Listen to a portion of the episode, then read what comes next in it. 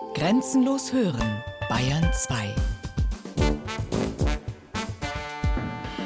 Zeit für Bayern. Features aus dem ganzen Freistaat. Sonn- und Feiertags kurz nach 12.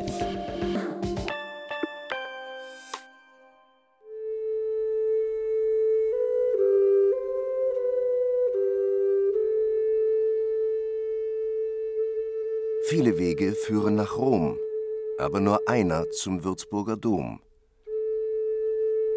So jedenfalls haben es die mittelalterlichen Fürstbischöfe gesehen, und ihre Baumeister haben deren Vorstellungen von Glanz und Glorie in Stein gehauen.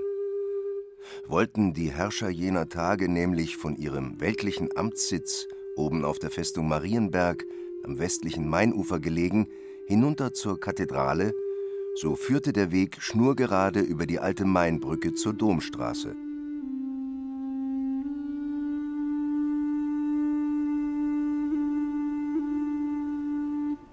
Und auf ihr schritten oder ritten die Fürstbischöfe samt Gefolge, gut sichtbar und wohl ehrerbietig bewundert, zum geistlichen Zentrum ihrer Macht, dem Dom.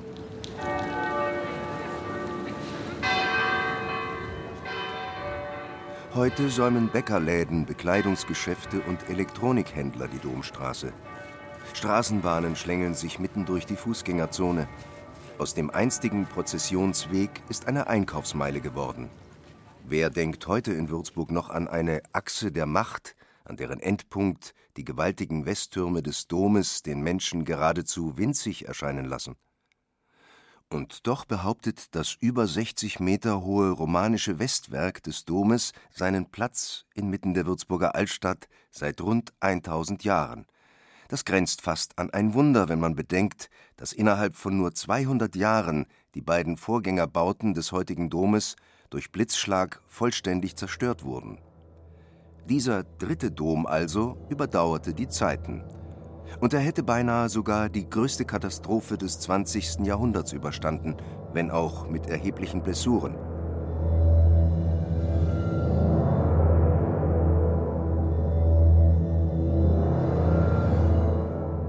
Am Abend des 16. März 1945 legten alliierte Bomber die Stadt Würzburg in Schutt und Asche. Zuerst fielen Sprengbomben, Sie brachen die Dächer auf und machten die Häuser so verwundbar für die folgenden Brandbomben. Nach nur 20 Minuten wütete ein Feuersturm in der Stadt. Die Perle am Main wurde zum Grab am Main.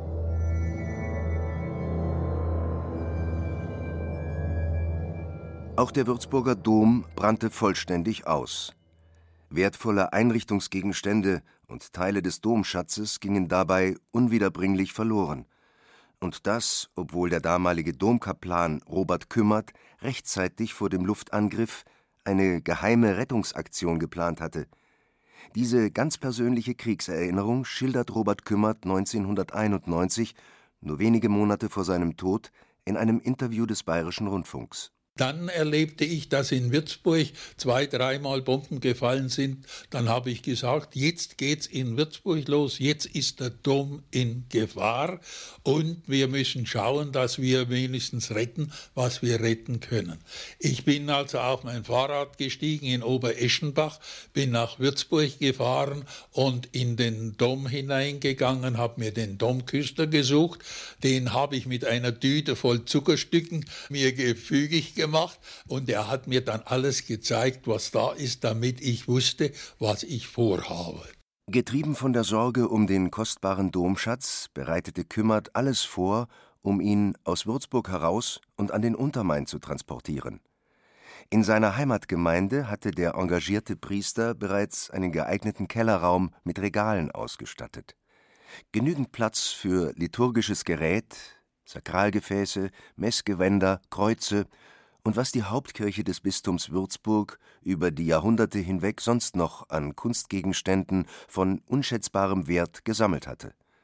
Entschlossen und in bester Absicht ging Robert Kümmert also ans Werk. Nachdem ich nach Hause gekommen bin, bin ich zum Schweinehändler Koch und habe dem gesagt, helf mir doch äh, Kunstschätze aus dem Dom in Sicherheit bringen. Der war gerne bereit.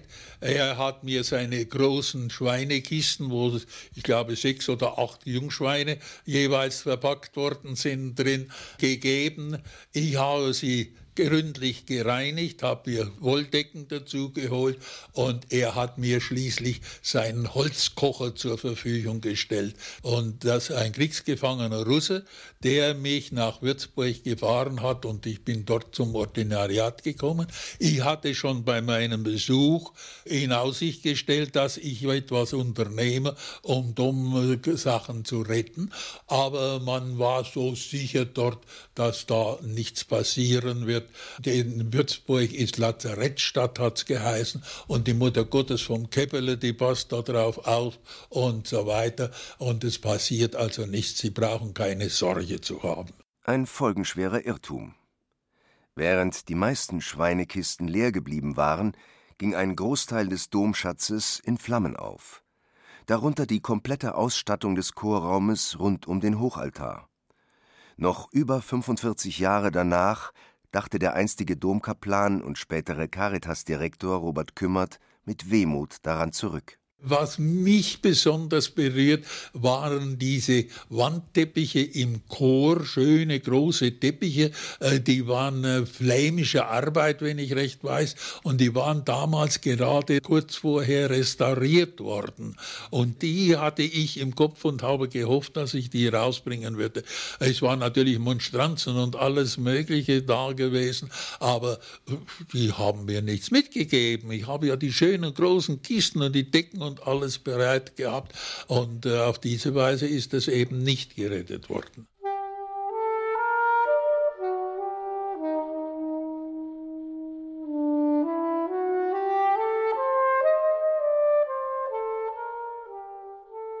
Vollständig ausgebrannt zwar, aber äußerlich vergleichsweise intakt. So stand der Würzburger Dom nach Kriegsende da. Lediglich der Dachstuhl des Langhauses war zerstört aber das Gebäude an sich schien stabil. Türme, Außenmauern und sogar das Gewölbe hatten das Bombardement unbeschadet überstanden. Und so sahen viele Würzburger den riesigen Kirchenraum als eine Art Oase in der Trümmerwüste ihrer Heimatstadt.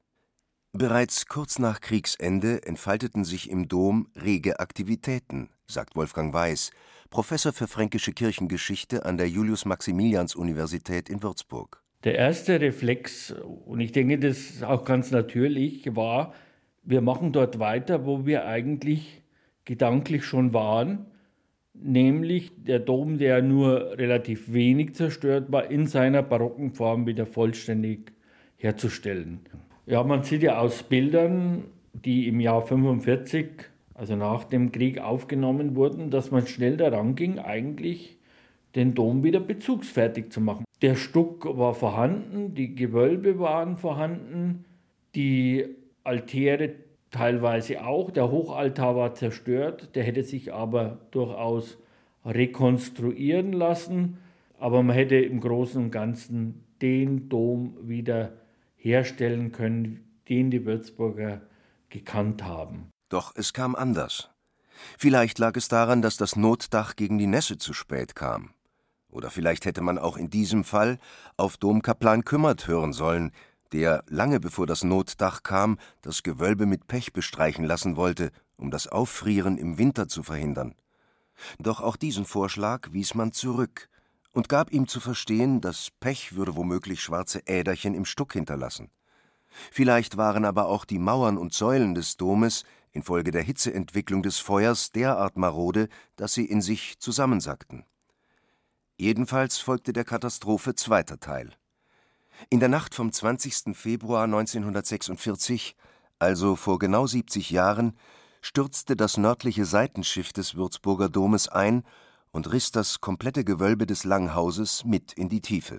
Und ich habe es ja so miterlebt, wie da haben sie ein Notdach draufgebaut und dann ist irgendwie eine Außenmauer auseinandergebrochen. Das ganze Dach ist eingestürzt nach dem Krieg. Es war ganz schlimm. Wir waren ja lang drüben in Neumünster dann, bis das wieder aufgebaut war. Ich bin da draußen am Kiliansplatz und habe mal reingeschaut, da haben wir halt gesehen, die ganze Eisenkonstruktion vom Dach, das Holz und dann der Stuck runtergelegt worden.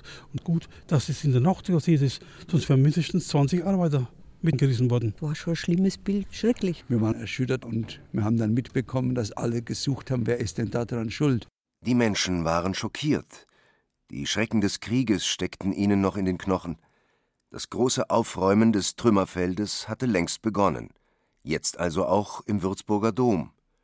Dass es trotz des Einsturzes vielen Katholiken noch immer ein Herzensanliegen war, ihre Bischofskirche wieder in der barocken Pracht strahlen zu sehen, wie sie fast 250 Jahre lang existiert hatte, hält Wolfgang Weiß für nachvollziehbar. Ein Richtungsstreit entbrannte im Domkapitel. Bewahrer kontra Erneuerer. Während die einen das Langhaus des Domes wieder mit einem Gewölbe überdecken wollten, das dann natürlich auch wieder mit Stuck versehen werden sollte, plädierten die anderen für eine Rückbesinnung auf die romanischen Wurzeln des Bauwerks. Eine schlichte Halle schwebte ihnen vor, ohne jeglichen Zierrat, mit einer flachen Holzdecke. Klare Linie also, für die sich auch der damalige Bischof Julius Döpfner stark machte. Julius Döpfner besaß wohl von seiner persönlichen Mentalität, obwohl er ja aus Franken, aus der Vorrhön stammte, kein Verhältnis zur Barockkunst. Äh, das hängt äh, sicher mit der ganzen Geistigkeit und Spiritualität äh, zusammen, die er entwickelt hat, eben durchaus mit einem Sinn für die Veränderungen der Zeit. Er war aber in dem Sinne noch nicht modern. Trotzdem war es letztlich Bischof Julius Döpfner, der den dringenden Wunsch vieler Würzburger nach Wiederherstellung ihres Domes in der altbekannten Form durch seine abwartende Haltung bremste. Sein berühmt gewordener Satz Wohnungsbau ist heute Dombau spricht für einen gesunden Pragmatismus. Und wäre es nach Döpfner gegangen, so wäre der Wiederaufbau des kriegszerstörten Domes sogar noch schlichter ausgefallen, meint Jürgen Lenzen, Kunstreferent der Diözese und für die heutige Gestalt der Bischofskirche verantwortlich. Es war auch geplant, den Stuck aus Vierung und Querhäusern wie Chor herauszunehmen. Das sollte ein ganz klarer romanischer Raum werden. Und dann kam Döpfner nach Berlin. Und da hat das Domkapitel die große Chance gesehen, nun hier diesem völligen Abtrag des barocken Stückes Einhalt zu gebieten. Am Ende stand ein Kompromiss. Das Langhaus bekam seine heutige Holzdecke, flach und modern bemalt, Querschiff und Hochchor aber blieben barock. Ein Phänomen, das bis heute bei Besuchern des Würzburger Domes auf den ersten Blick Fragen aufwirft. Genau bei dieser zunächst verwirrenden Stilvielfalt setzen die 25 Damen und Herren der City Pastoral Würzburg an. Deren Chefin Alexandra Eck setzt bei ihren Domführungen geradezu auf eine gewisse Ratlosigkeit der Besucher. Denn genau hier beginnt die Neugier für diese in ihrer Art beispiellose Kathedrale. Für mich ist es wichtig, dass dieser Dom eigentlich eine Geschichte von Zerstörung und Wiederaufbau erzählt und damit für mich einfach auch ein sprechendes Glaubenszeugnis ist. Denn unsere Glaubensgeschichte hat auch Brüche. Die menschliche Geschichte, jeder Lebensweg hat ja Brüche und verläuft nicht glatt. Und auch da äh, haben alle verschiedenen Erlebnisse des Menschen Platz und ihre Spuren hinterlassen. Und das ist an diesem Bauwerk einfach auch abzulesen. Geschichte schreibt sich fort und hinterlässt Spuren. Und die Menschen damals haben vielleicht ihren Glauben anders ins Wort und auch ins Bild gebracht als heute. Und von daher finde ich super, wenn in unseren Kirchen alte und neue Kunst und die verschiedenen Stilrichtungen zusammentreffen, um deutlich zu machen, dass eben Glaube lebendig geblieben ist. So erfuhr der ursprünglich romanische Würzburger Dom des 11. Jahrhunderts spätestens mit der Gotik rund 300 Jahre später erste deutliche Veränderungen. Die Seitenschiffe bekamen ihre mit Ornamenten verzierten Spitzbogenfenster, passend zum damals rund erneuerten Kreuzgang und Tilman Riemenschneider schuf gegen Ende dieser Epoche das Grabmal für Bischof Rudolf von Scherenberg, das bis heute die Dombesucher begeistert.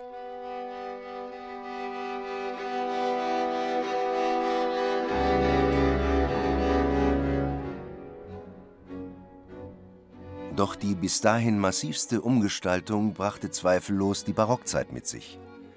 Seit 1701 begann man das über 100 Meter lange Gotteshaus samt Querschiff mit Stuck zu versehen. Zahlreiche Säulenaltäre entstanden in dieser Zeit. Auch Balthasar Neumann, der Erbauer der Würzburger Residenz, griff nun in die Gestaltung ein. Er baute den Fürstbischöfen aus dem Hause Schönborn eine prächtige Grabkapelle an das nördliche Querschiff. Und er senkte den Altarraum deutlich ab, um so die Distanz zwischen Bischof und Volk zu verringern.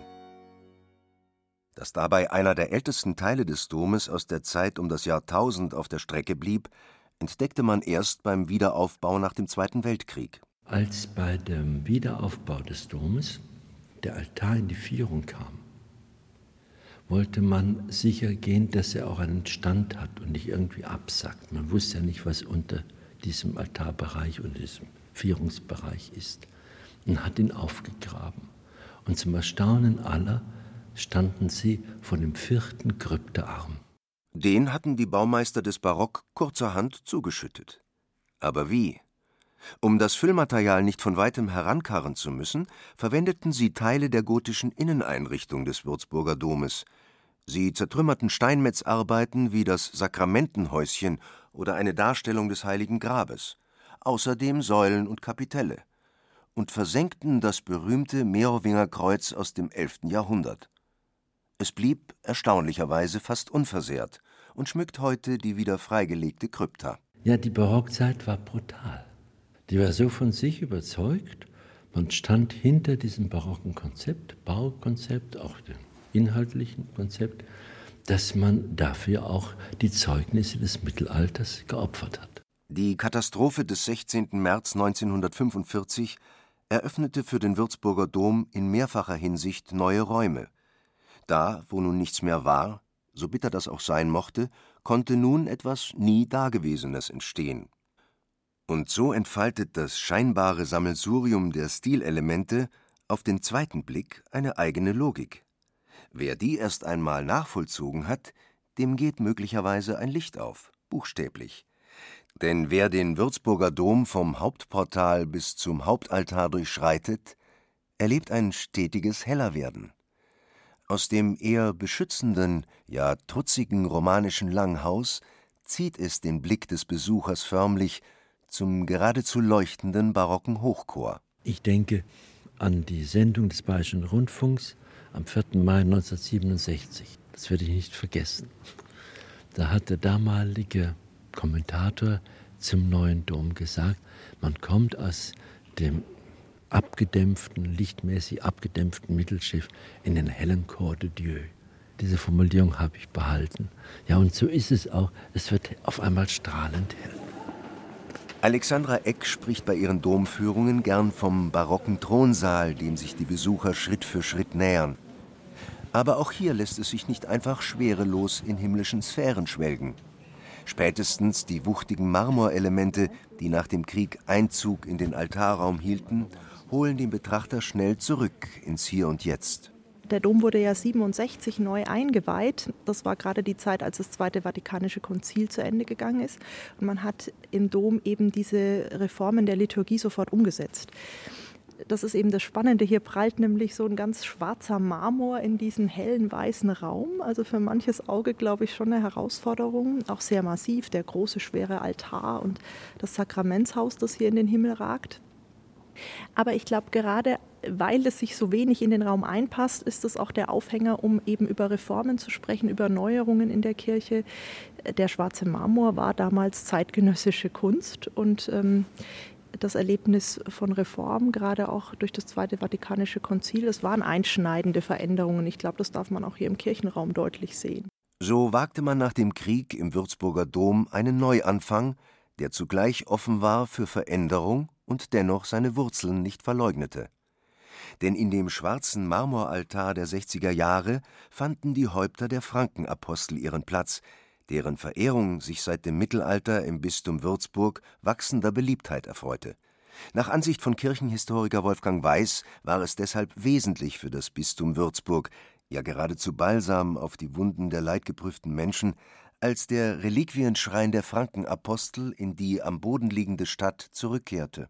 und die Rückkehr der Reliquien aus Gerolzhofen nach Würzburg nach dem Krieg war ja gleichsam ein Triumphzug durch das katholische Franken, also eine Art Wiedererweckung des katholischen Frankens nach den trüben Jahren des Dritten Reiches. Und es war dann keine große Frage bei der Einweihung des Domes 1967, dass man an diese zentrale Tradition des Glaubens im Bistum Würzburg anknüpft und nun definitiv wieder von einem Kiliansdom sprechen kann. Die Würzburger hängen an ihrem Dom. Das wird spätestens klar, wenn die Glocken zum Gottesdienst rufen. Wer ihrem Klang folgt, betritt die angeblich viertgrößte romanische Kathedrale Deutschlands nicht als Museum, sondern als Versammlungsort. Kritik an den Neuerungen der letzten 70 Jahre spielt heute kaum noch eine Rolle. Auch nach der letzten Renovierung in den Jahren 2011 und 2012, mit der nun sogar Kunst des 21. Jahrhunderts Einzug hielt, war und ist das Echo überwiegend positiv. Ja, das ist äh, für mich schon schönste Kirche hier im Bistum. Ja, ich liebe es bei dem, äh, dass gerade alle Epochen dran mitgewirkt haben. Er ist für mich dadurch, durch diese Stilvielfalt und auch die Kunstwerke von der Romanik bis zur Gegenwart, ein lebendiger Raum. Wir sind damit aufgewachsen. Wir kennen das jetzt gar nicht anders. Mir gefällt er. Wenn ich jetzt in einen anderen Dom komme und der ist so überladen, sage ich, der ist schön, aber bei uns ist heller. Der Dom bedeutet mir natürlich einen es ist der, hier der Höhepunkt in Würzburg überhaupt und es sind auch sehr schöne Gegenstände moderner Kunst hier drin. Und das hat mich immer sehr gefreut, weil ich ein Anhänger der modernen Kunst bin.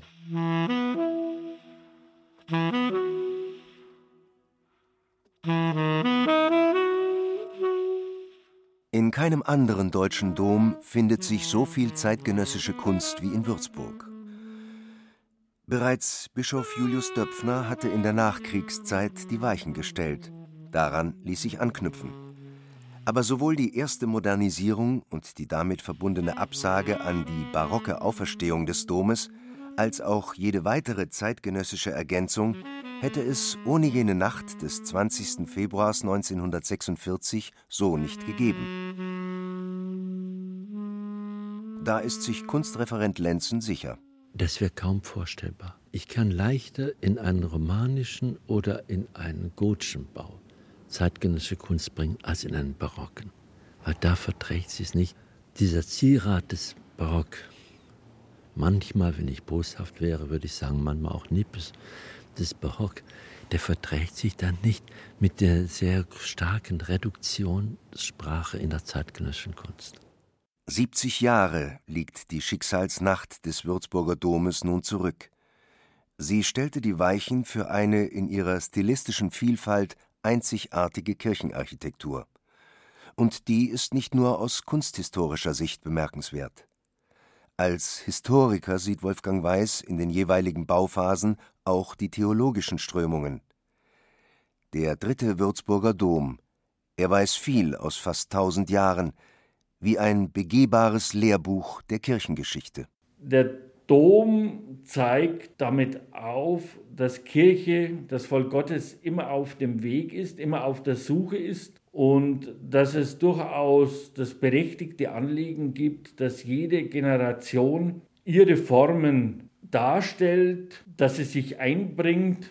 Natürlich die Vorstellung, dass der Würzburger Dom auf ewig jetzt eine Baustelle ist, wird im ersten Moment erschrecken, aber trifft menschliche Wirklichkeit an, weil jede Zeit muss sich ihre Symbole suchen, ihre Formen der auch Selbstfindung und von daher sind Kirchenräume nie statische Objekte, sondern dynamische.